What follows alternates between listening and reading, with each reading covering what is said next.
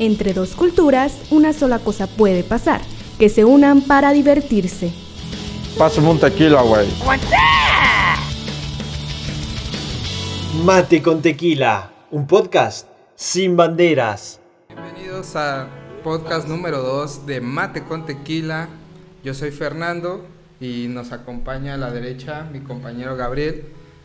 Así es, Fer, como tú lo mencionaste, este es el segundo podcast de Mate con Tequila. 50% alcohol, 50% mate. Desde Argentina acompañándolos. Eh, mi nombre es Candelaria y estoy con dos compañeros más. Hola, ¿cómo están a todos? Yo soy Paula Samarián de Argentina. Un placer compartir esto con ustedes. Mi nombre es Facundo Cuesta, también de Argentina de Salta, disfrutando de este momento único, ¿no? Temas nuevos, gente nueva y aires nuevos para disfrutar ahora. Y vamos a empezar hablando de un tema muy lindo, muy divertido para nosotros, más que nada para nuestra edad, ¿no? La noche, la noche salteña, la noche mexicana. La movida nocturna, digamos. Exactamente. ¿Cómo la vivimos acá, chicos? Así es, compañeros.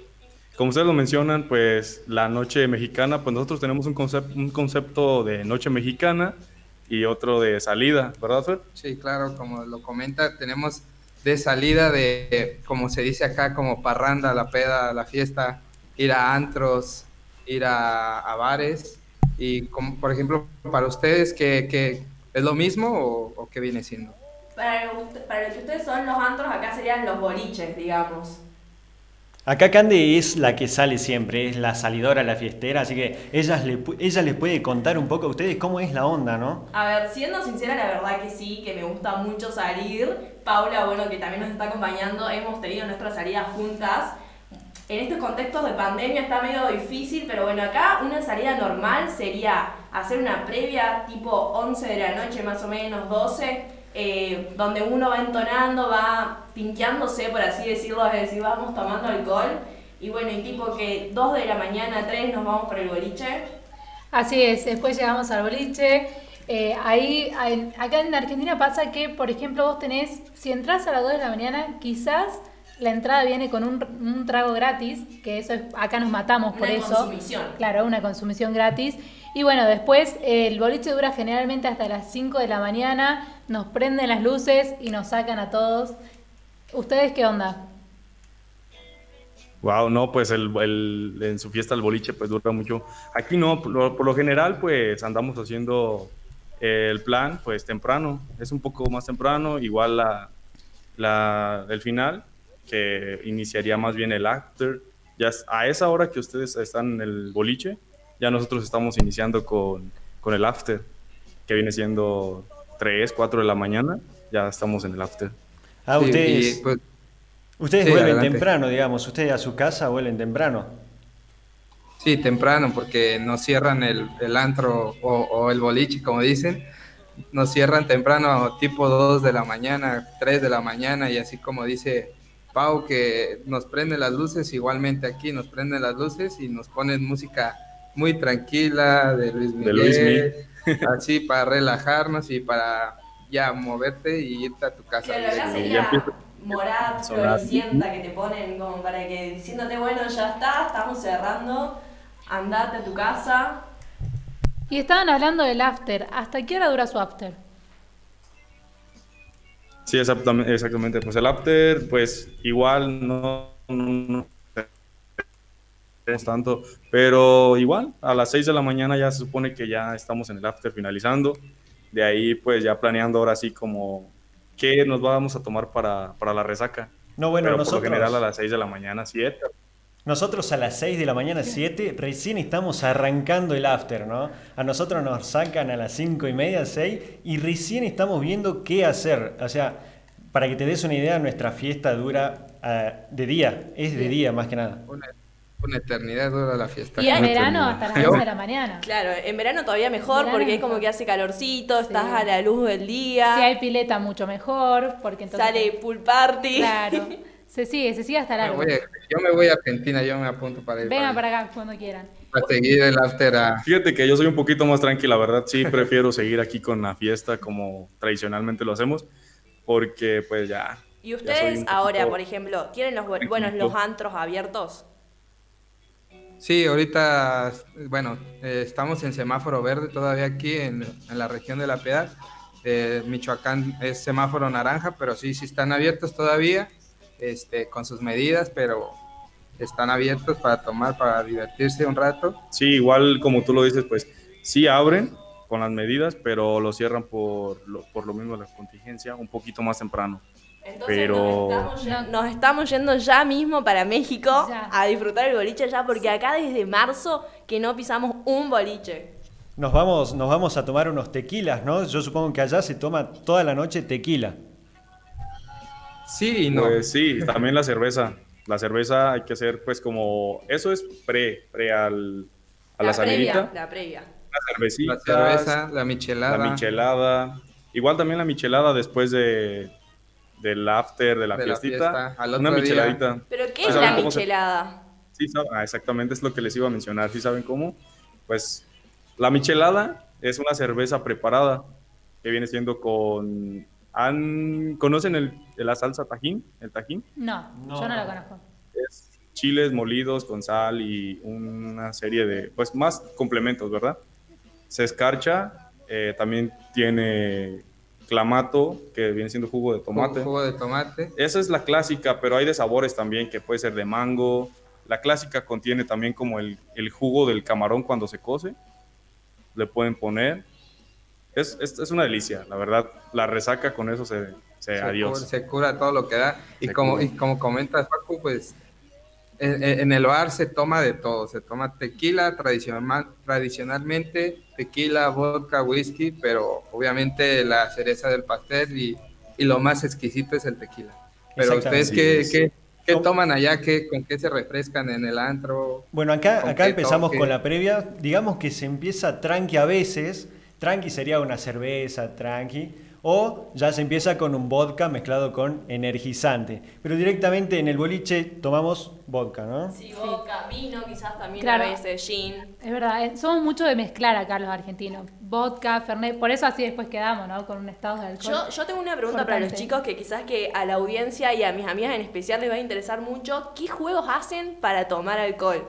Para la previa, ¿qué, qué- con qué juegos comienzan la noche? ¿Tienen juegos? Porque acá se usa mucho eso de agarrar y hacer juego. Eh, ¿qué- ¿Cómo cuáles? ¿Cuáles pueden ser, Pau? Y por ejemplo, acá está el juego del mayor a menor con las cartas, no sé si lo conocen allá, es sacás una carta, primero decís si va a ser mayor o menor, la das vuelta. Si es mayor y vos dijiste mayor, te zafaste y no tomás.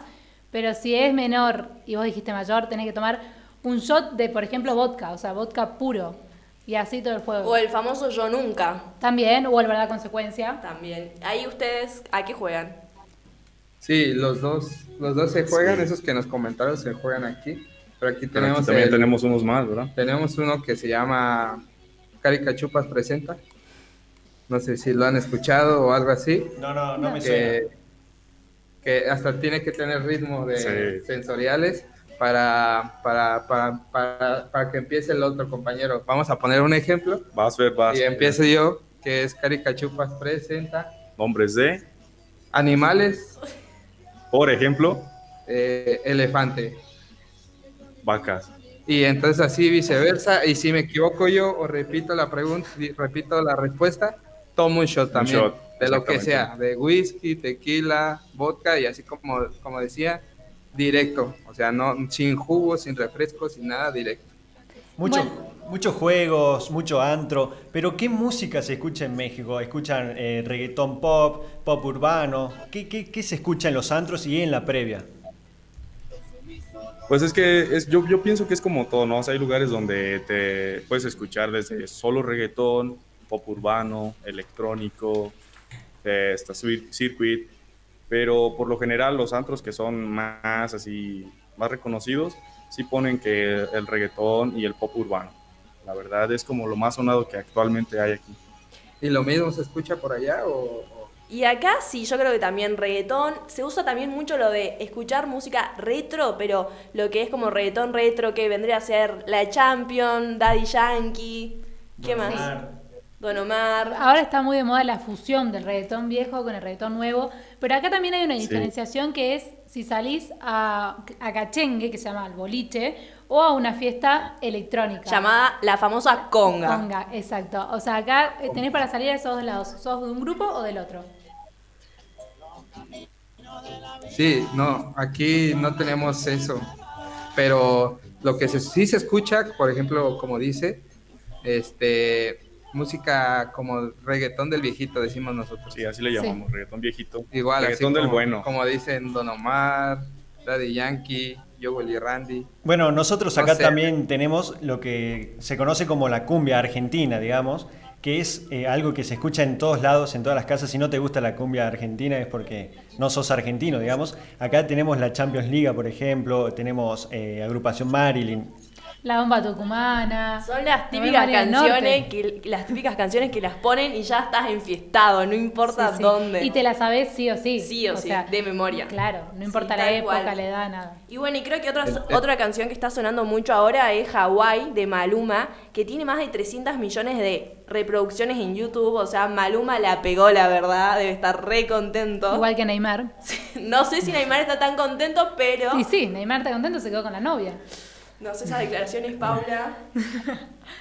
No, ¿Ustedes Maluma se, se, se bordó la barda con ese tema de Hawái que todo el mundo lo estamos Sí, pidiendo yo, a creo gritos. que, yo creo que actualmente es como cuando pedías en el antro Tusa, tusa. Tusa, que pongan Tusa y enseguida empezaba a sonar el ambiente de la canción. Sí, sí, Ahora, ¿sí se escuchaba esa por allá? Sí, se re- creo que es la Ah, canción del verano, del Sí. verano pasado. Y acá Sí. un cantante de cumbia también la hizo en versión argentina, La Tusa. Sí, el llamaba Dipi. El Dipi, El. Dipi. No sé si allá lo conocen al Dipi, pero él a lo que se dedica es a hacer reversiones Claro. con la pista musical eh, original, digamos, por ejemplo, de Tusa, armó Partusa. Hawái, armó Hawái pero con J y con una Y, digamos, o sea, para que se den una idea, es una reversión, eh, totalmente cambiada la Sí. letra, solo lleva la misma Y pista musical. ser mucho más despechadas de lo que la canción ya es de por sí. Sí, Es una mezcla de todo, o sea, un mix, como quien un dice. mix, aquí le llamamos un mix, Aquí le decimos mix. Bueno, un remix. y hablando de los artistas, ¿ustedes qué, qué artista conocido de la música pop o, o de, que, de la música en general tienen allá? Pues actualmente, actualmente ah, un- es una chica que se llama Dana Paula, la que es No, no, no, más la, no, la reconocida. Tini, traiga- tini, no tini. la traigamos a Ana Paola a la conversación, por favor, te lo pido que me ofendés. Acá tenemos a una fanática de Tini y últimamente hay como una, Tinista hasta morir soy yo. una rivalidad Ana Paola Tini. Y- Ustedes supongo pues que que nos serán... cante un pedacito de, Pero chicos, una- chicos, una letra chicos, una, una sí, canción de Díganme Sí, es si usted- muy ustedes fan. la conocen a Tini, ustedes la conocen. ¿Le suena?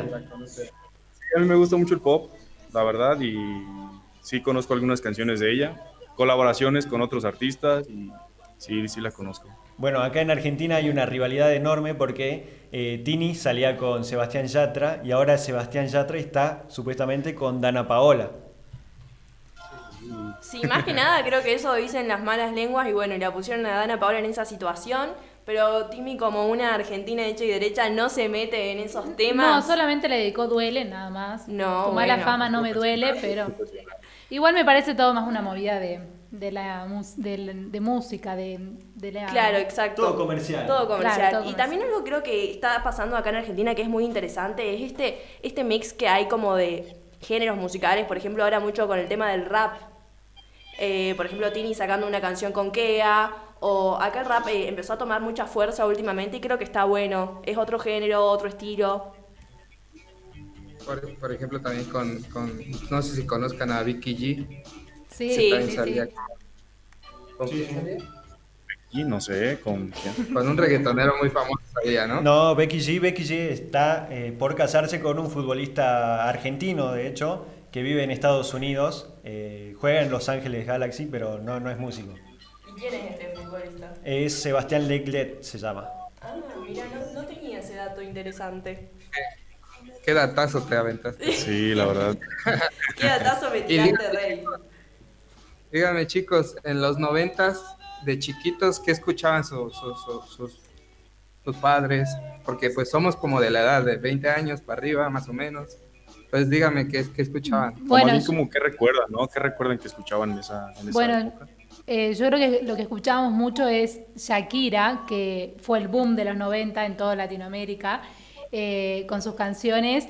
Es más, yo pensaba, voy a comenzar algo, yo pensaba que Shakira era argentina, chicos, cuando era chiquita. Porque salía con un argentino. No te voy a yo- mentir que yo yo también. también- vamos, todavía, o sea, no era la única. Yo pensaba que era argentina. Así que sí, yo creo que Shakira, también Cristina Aguilera hicimos karaoke con, con sus canciones. Eh, Alejandro Sáenz, no sé ustedes, chicos. Sí, a mí, a mí también, fíjate que a mí Alejandro Sanz es quien marcó una etapa de mi infancia. infancia. De mi infancia, el Alejandro Sanz. Pero que cantabas o escuchabas a tu mamá. La escuchaba, más que nada, ¿sabes quién la escuchaba? ¿Quién La- escuchaba? mis vecinos. Y, era, y yo estaba ahí como que ahí pegadillo a la ventana escuchando al Alejandro. Bueno, mi mamá, mi mamá escuchó toda su vida y está enamoradísima todavía de Luis Miguel. Eh, hasta se vio la serie, acá fue un boom cuando salió la serie porque se hizo tan famoso en Argentina que eh, trascendió muchísimo la serie y bueno, mi mamá hasta el día de hoy sigue poniendo Luis Miguel y a mí me, me suenan las, las canciones todo todavía, ¿eh? las tengo de memoria. Y sí, yo creo que a quién no le habrá pasado de estar viendo la serie, escuchar la música y decir, ah, bueno, esta canción yo ya la conozco de antes. Sí, pues, desde, desde la infancia. Yo creo que la mamá de Faco y mi mamá se llevarían de maravilla porque también mi mamá, súper fan de Luis Miguel, conciertos de Luis Miguel, discos de Luis Miguel por todos lados y yo también. El papá de Crecí. México, Luis sí, Miguel. Crecí con De Luis todo Miguel México. por todos lados. Bueno, hay un mito que dice que en realidad no es Luis Miguel y es un imitador y que Luis Miguel murió. No sé si escucharon eso, pero que es tan importante Luis Miguel que dijeron que un imitador de él es el que está ahora vivo cantando, pero que en realidad no es él. Sí, bueno, yo no creo. No, y yo yo, la verdad, yo creo que pues, son especulaciones Son, que la a lo verdad mejor son fake news que Fake salen news. de repente. tenemos Exacto. que tener muchas, muchas pruebas para hacerlas ver si son verdad o no. Bueno, y el tema que ahora viene, ¿por qué mencionamos la música de los 90, no? Es para saber si nos gustaría que esa música esté vigente hoy, para ver si esa música la- se escucha, se escucharía, ¿cómo sería? ¿Ustedes qué piensan?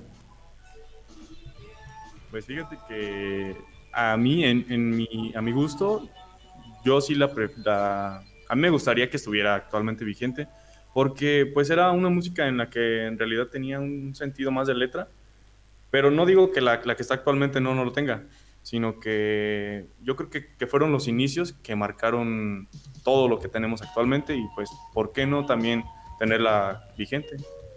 Claro, como que fue una gran era, pero bueno, en mi opinión, por ejemplo, yo me quedo con la música de ahora. Me quedo con Tini, con Maluma, con todos los reggaetoneros, pero bueno, debe ser porque me acostumbré más a vivir esto de ahora. Igual nos podemos quedar tranquilos porque la música de los 90 trascendió y se sigue escuchando, sigue estando. Es más, Shakira, que, es que era el boom de los 90, está haciendo ahora canciones con artistas nuevos de esta época, así que va a seguir y va a estar instalado. Sí, eso es muy importante, ¿no? Que los artistas de antes se supieron amoldar dentro de todo al nuevo ritmo, a la nueva música y hoy están cantando estos ritmos latinos, ¿no? Que se conocen. Sí, más que nada que se han ido adaptando a la nueva forma de, de escuchar la música, a los nuevos sonidos y pues a los nuevos públicos más que nada. Eso es lo bueno, que se han podido ir adaptando. Eso es lo, lo importante de todo esto. Y algo también que yo noto mucho en las canciones de ahora, que bueno, que Paula lo nombraba, era esto de usar como pedazos de letras o nombres de canciones anteriores y de enganchar al público tanto con la canción que está escuchando ahora como con la canción pasada de la cual era original la letra. Bueno, y yo creo que TikTok está haciendo cosas muy importantes para transmitir la música, ¿no? Por ejemplo, Camilo se hizo muy famoso con los bailes que sacaron sobre sus temas, ¿no? Su misma esposa hacía los bailes y ahora eran todo un challenge por todo TikTok. Para mí, yo creo que es el artista del momento, Camilo. Ahorita el TikTok es lo de moda y cualquier hit que sale es en la plataforma está para con coreografía y todo y se vuelve un boom. Aparte de que la escuchan en todos lados, escucharla en TikTok actualmente es Sí, pues actualmente TikTok es la plataforma que está eh, liderando todo este tipo de, pues de tendencias, ¿no? Tal Así cual, eh, y- yo el otro día estaba viendo Y si pega ahí, pues ya. y, y vi que tiene más de un millón de suscriptores. Y tengo una pregunta para hacerles a ustedes a ver qué piensan. ¿Qué piensan? ¿Que la audiencia de TikTok, los suscriptores, son más mujeres o varones? ¿Qué piensan? Mujeres. ¿Podés Pienso que son creer niños. Para mí, varones. Niños. Mira, Facu, no le pegaste Paula así porque la verdad que son más varones. El 56% de la audiencia de TikTok son hombres y solo el 44% mujeres. Y a pesar de todo creo que por ahí se ve más como videos de mujeres, eh, recreando canciones, coreografías, audios graciosos. Bueno, hablando de, de hombres que hacen TikTok, la otra vez vi un TikTok de Dybala que estaba haciendo junto a Oriana Sabatini, así que doy fe que los hombres hacen TikTok. Bueno, ya que Pau trajo a Paulo Dybala a la mesa, vamos a debatir un poco de fútbol, ¿no? Me Eh, encanta. Bien, bien. Viene lo bueno. El fútbol acá en Argentina se vive de una manera muy pasional. El fútbol es lo segundo más importante después de nuestra madre. El fútbol es así. Así es el fútbol en O Argentina. de es- mate, no sabemos. o el mate, exactamente. También. El mate y Eh, el tequila. El fútbol se vive en todas las casas, no hay casa en la que el fútbol no esté presente, porque Argentina es así, ¿no, Pau? Así es, es el deporte más importante de Argentina, donde al lugar al que vayas hay una persona con una camiseta de, de fútbol o está hablando de fútbol o sabe algo porque se vive, es parte de nosotros. Y acá en Argentina tenemos, por ejemplo, los equipos más importantes, siempre Boca primero, Boca, Boca El número Juniors, uno, número exacto, uno. muy bien, Paula. Después, bueno, vienen, después vienen los otros que puede ser River, San Lorenzo, Racing, pero bueno, eh, son los equipos más importantes. Eh, y después, por ejemplo, acá en Argentina se dice fútbol, también se dice jugar a chuti, hacer un partido de chuti, también fútbol. Eh, ¿Allá cómo lo viven? Me hizo frío de repente. Paco, Están no. poniendo acá Chicos, Chicos, hizo frío. Chicos, River, River es el equipo más grande de la Argentina, ténganlo en cuenta. Eh, no sé si conocen a Boca, porque a mí no me sonaba hasta que Paula lo mencionó recién. Eh, pero tengan en cuenta, para que los, eh, los oyentes de México, que River Plate de Argentina es el más grande de Latinoamérica. no hay que mentirle a la audiencia. A ver, preguntemos a la gente de México, ¿de qué son? ¿De Boca o de River? ¿A quién conocen más? Sí, yo conozco más a Boca, me, me, me soy un hincha de Boca. No me la Bien, puedo creer, Fernando. no me la Yo puedo sabía creer. que era de buena madera. Vas ¿Y en caída como tu equipo, Facu. Yo- Ah, dice, dice, dice, No, sí, dice es que acá JJ que también él es Boca. JJ, bien ahí. El productor de México también Facu, es de Boca. estás entonces. perdiendo como la guerra. Chicos, y nuestros productores, Nico, River o Boca. Boca dice. Boca, Boca. Chicos, bueno, perdí, perdí, la Perdí- verdad que perdiste perdí. como la guerra. Pero bueno, ¿cómo viven el fútbol allá? El fútbol acá es no tan apasionado, pero se vive, se vive De corazón. eh, ah, emocionalmente, es más emocionalmente, pero porque ustedes tienen una pasión desbordante grande, grande. Tal Y acá cual. los tenemos, tenemos tres equipos grandes, que es América Chivas y Cruz Azul. Cruz Azul, dice. Son, dice producción que no es Cruz Azul, pero yo opino que sí es Cruz Azul. Bueno, yo de Sí, yo- México. yo considero que, que los más, los más este, importantes sí son las Chivas y el América, la verdad.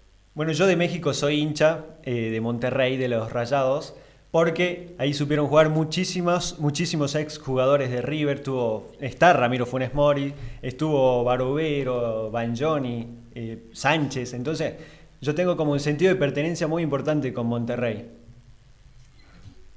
Pero yo quiero saber de Sí. la gente de México cómo se vive el fútbol, cómo se vive un partido, pero antes de jugarlo, ¿qué hacen? ¿Se juntan a comer, a tomar? ¿Cómo lo viven? Lo, lo vivimos de una manera a gusto como familiar, dependiendo. Es que depende, ¿no? O sea, Dependiendo depende. familiar o contra, con amigos, es de juntarnos, ir a un bar y, no sé, la previa puede ser unos, una media hora antes, Una media hora antes, unas chelitas. tomar cerveza, ¿Qué es lo que vamos a botanear? botanear Todo eso. y ya Botanas. preparar. ¿Qué son las botanas? Botanitas. Bueno, pues tenemos muchas botanas. Las botanas son como, puedes conocerlas como totopos. ¿Han escuchado los totopos ustedes? Mm, No, tampoco. Son como Nachos. nachos, Eso nachos, sí. tortillitas doradas. Pueden ser, se acompañan de salsa. Como los Doritos. Ah, sí, sí, Doritos. eso lo tenemos. Los famosos Los nachos, Doritos sí. con cheddar. Claro, los nachos sí. Y bueno, acá también pero, se usa de- mucho pero eso. naturales, esos se acompañan con una salsa o hasta con, con, guacamole, con guacamole. con queso amarillo. Qué rico. Incluso, incluso hasta puedes preparar un rico gua- aguachile, que viene siendo los camarones con salsa, con diferentes chiles y cebollita, y ya los acompañas los totopos. Con de- tostada o de- con, o con Ajá, tostadas. Sí. Bueno, acá en, en Argentina más que nada se prepara un estilo de picada que sería fiambres cortaditos en cubos y va- variedades de fiambre, digamos, salame, mortadela, queso, papas fritas. Y eso se prepara y se lo come en compañía de una birra o un fernet, que el fernet sería como eh, sería un fermento de hierbas, digamos, eso es el Fernet, pero se lo acompaña con Coca-Cola. Sería 70% de Fernet, 30% Coca-Cola más hielo. Fuerte lo toma Facu al Fernet. Pega, entonces no sé si llega a ver el partido. Bueno, 70-30 es la medida que se toma en Córdoba, del lugar original, digamos, donde se toma, donde se originó el Fernet en realidad. Y bueno, 70-30 es el original, depende de los gustos, va variando. Bueno, y acá algo muy divertido con respecto a las costumbres del fútbol es la actitud del, del hincha al ver a su equipo. Por ejemplo, algunos eh, cantan para tratar de procesar los nervios, otros directamente no se puede hablar. Yo tengo mis hermanos que es no puede volar ni una mosca cuando juega tu equipo y tampoco no se puede hacer comentario ni nada. También mucho tuitean, hablan por Tal las cual. redes. Está, esa es la nueva tendencia acá en el fútbol. Acá en Argentina es todo un evento ver un partido de fútbol. Me acuerdo allá por el Mundial 2018 que yo todavía estaba en el último año del colegio y era parar la clase, parar la educación literalmente para ponerse a ver un partido de la selección. ¿Pero han tenido alguna anécdota ahí con su familia durante un partido o algo que recuerden? Bueno, a mí me pasa que cuando juega mm, un equipo, por ejemplo el el- un equipo argentino, el equipo de la selección, no me dejan ver los penales porque dicen que soy de mala suerte, así que en mi casa cada vez que hay un penal me sacan afuera o me hacen que vaya para otro lado, pero yo los penales no lo puedo ver. Bueno, en mi familia lo que hacemos, por ejemplo, pasó un tal 9 de diciembre del 2018, cuando River salió campeón de la Copa Libertadores, ganándole a Boca, corriendo a la plaza central de la ciudad. Todos los hinchas de River o del equipo que salga campeón en el momento, sale corriendo a la plaza central, se reúnen, cantan, dan la, dan la vuelta del campeón con bombos, de todo, digamos. Es, es una locura, así se vive el fútbol acá en Argentina. Es una fiesta el fútbol acá en Argentina. Es otra vida Sí. más. Sí, es una, es una forma de vivir. El fútbol es una forma de vivir. En- Entonces, Pau, Sí. entonces tú estuviste presente en la final de la Copa América de Argentina, No, en los no, penales. La verdad es que eh, el día ese que dice Facu, yo no lo tengo en mi cabeza, creo que dormí todo ese día, pero me gustaría como que recalcar algo. Boca tiene 69 títulos en su vitrina, 34 campeonatos argentinos, 13 copas locales, 22 internacionales, mientras River cuenta con 66, 36 torneos locales, 12, 12 copas nacionales y 18 internacionales. Yo me quedo con eso. Chicos, chicos, ella me chicaneó a mí, pero lo que te quiso decir Fer es que vos, vos estuviste presente en la final que perdimos. Argentina perdió contra Chile por penales. O sea, vos viste el penal que erró Messi, supuestamente, ¿no, Fer? Es, es lo que querías decir. Esa. Pero pues dando el dato contundente.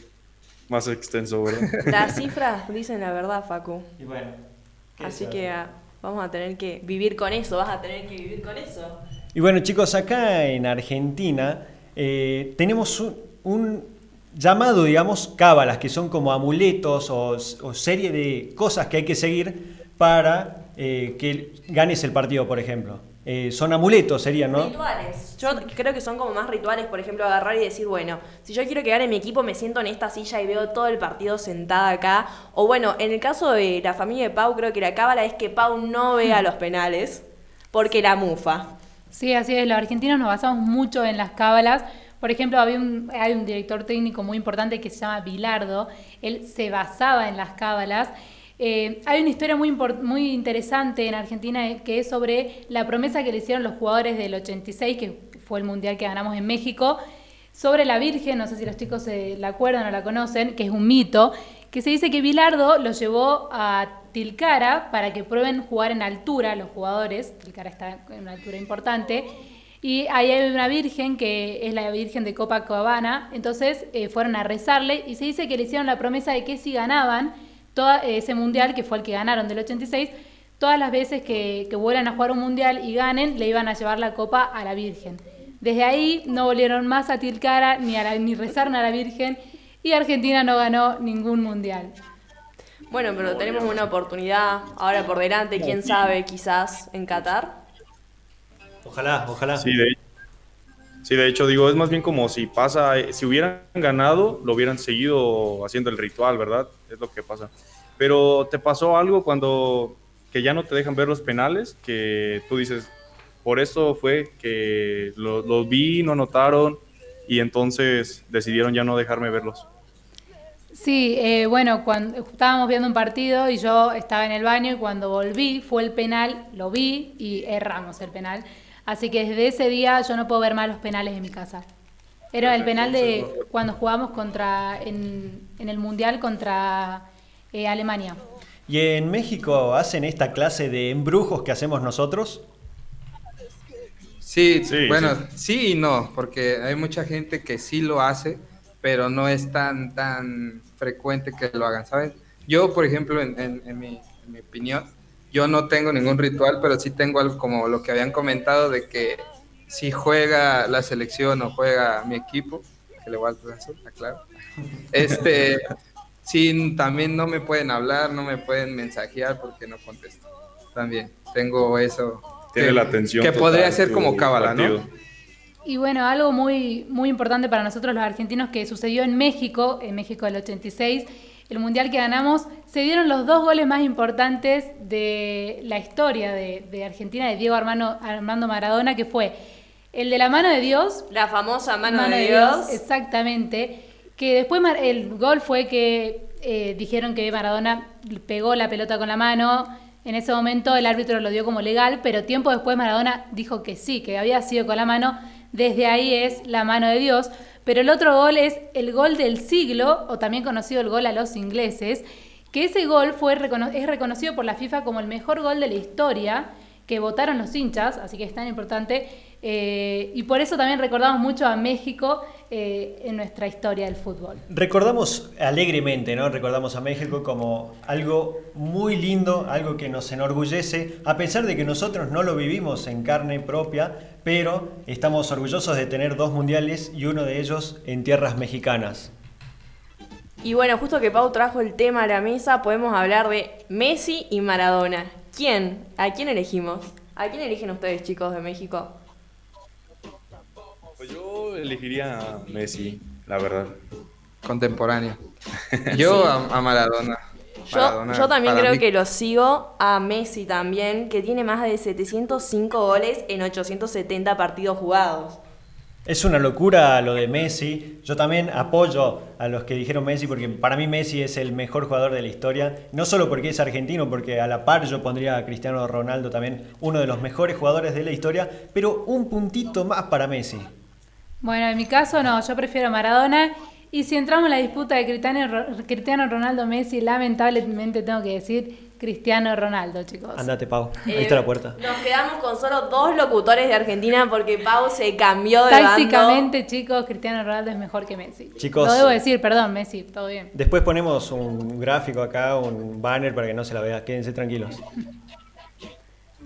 Pero, pero chicos, también quiero preguntarles algo. ¿Han ustedes famosos futbolistas mexicanos reconocen? o que sepan. ¿De acá de México? Algunos, algunos, yo te diría por nombre, Chicharito Hernández, yo creo que es el más contemporáneo, junto con el Memo Ochoa, que estuvieron, eh, Memo Ochoa de hecho fue una de las estrellas de México en el Mundial 2014, pero viejos yo te diría Cautemoc Blanco y ahí nomás.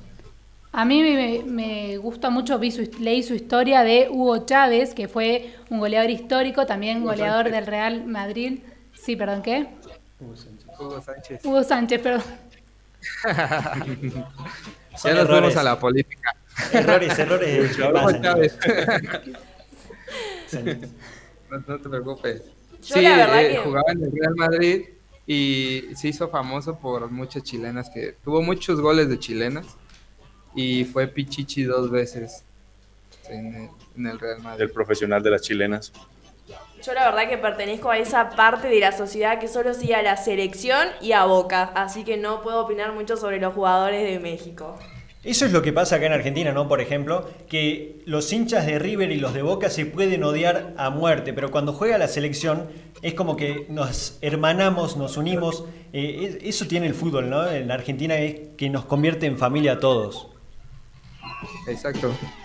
Y por, porque, por ejemplo, platíquenme, también yo escuché y leí que los hinchas rivales no pueden ir a un partido de un local de, del otro rival. Sí. Sí, eso sucedió por, bueno, por el problema que tenemos acá con, la, con las barras bravas. Eh, hubo dos incidentes que fue el primero con de, en la por Boca, perdón, que es con el famoso gas pimienta, y el otro incidente que fue eh, la barra brava de River tiró un piedrazo al colectivo de Boca y desde ahí y por demás incidentes, acá la barra brava está muy metida eh, en lo que es el, el, fútbol, manejar la dirigencia, etcétera, que desde ahí el público visitante no puede ingresar a las canchas. Chicos, hay que destacar que no son todos los argentinos, no, no son todos los hinchas, Claro. es un grupo de inadaptados que manejan a todos, digamos. Y bueno, Sí, hablando... también aquí pasa lo mismo. Pasa lo mismo también acá en México tenemos ciertos, como dices, inadaptados que no viven, viven el fútbol de otra, de otra otra manera. manera, que no, no, no gozan el partido 90, no se quedan, que solo son 90 minutos y, y listo, queda, sino que van más allá a golpes, a, a riñas, a todo. Entonces, pues, es algo, algo un tema difícil. Y bueno, Fíjate que ya conozco ahora más del fútbol argentino que del mexicano. Suele pasar. Pero entonces, pero algo vas a ser hincha de boca entonces. De River. claro. No, de River. No, no, es hincha de boca. Y bueno, y ahora justo que estamos hablando de, de Barra Bravas, eh, hay una serie en Netflix que podemos darle a la audiencia como recomendación, que se llama Puerta 7. Mención Facu, fa- ¿no querés contar de qué es? Bueno, Puerta 7 es una serie que consiste ¿no? en esto, la corrupción dentro de las hinchadas, dentro de los clubes, corrupción que en Argentina no descansa, ¿no? Hay corrupción en la política, corrupción en el fútbol y cómo no va a haber corrupción en los barras bravas. Eh, esta serie cuenta un poco eso, ¿no? El interior de los barras bravas, cómo son comprados por... eh, ¿Cómo por se el manejan club. en el mundo del fútbol, no? Exacto. El poder que tienen. Boca de corazón. Boca- no, es que Y es tan, es tan importante esta serie verla para entender realmente cómo se maneja la- la- los barra bravas en, en el fútbol. Eh, la verdad que es súper recomendable. Claro, si- quizás cómo se vive la interna esta que uno no está tan acostumbrado a ver, porque uno ve el partido y nada más, y bueno, y por ahí la tribuna, sí, es pero tan, bueno. tan serie, esta serie es pro- Pero bueno, pero verla más de cerca también Ah, está bueno, ah. así que le recomendamos a la audiencia la serie para que la vea. Sí, le recomendamos esta serie a nuestros oyentes mexicanos y a los oyentes argentinos también, ¿no? Eh, y a ustedes chicos más que nada para que también puedan verla y se interioricen un poco más en el tema de las barras bravas, de las hinchadas argentinas, de cómo es la política eh, en nuestro país y más que nada en la política eh, argentina. De esta manera concluimos, ¿no? Nuestro segundo episodio de Mate con Tequila. Un placer eh, compartir este momento con ustedes desde Argentina, desde México, 50%. Así que bueno, nos encontramos en otro capítulo. Todos los jueves, 5 pm México, 7 pm Argentina. Esto fue Mate con Tequila, episodio 2. Se terminó el agua para el mate y la botella de tequila quedó vacía. Ya saben cómo me pongo, ¿para qué me invitan? Tranquilo, tranquila. El próximo jueves, un nuevo episodio de Mate con Tequila.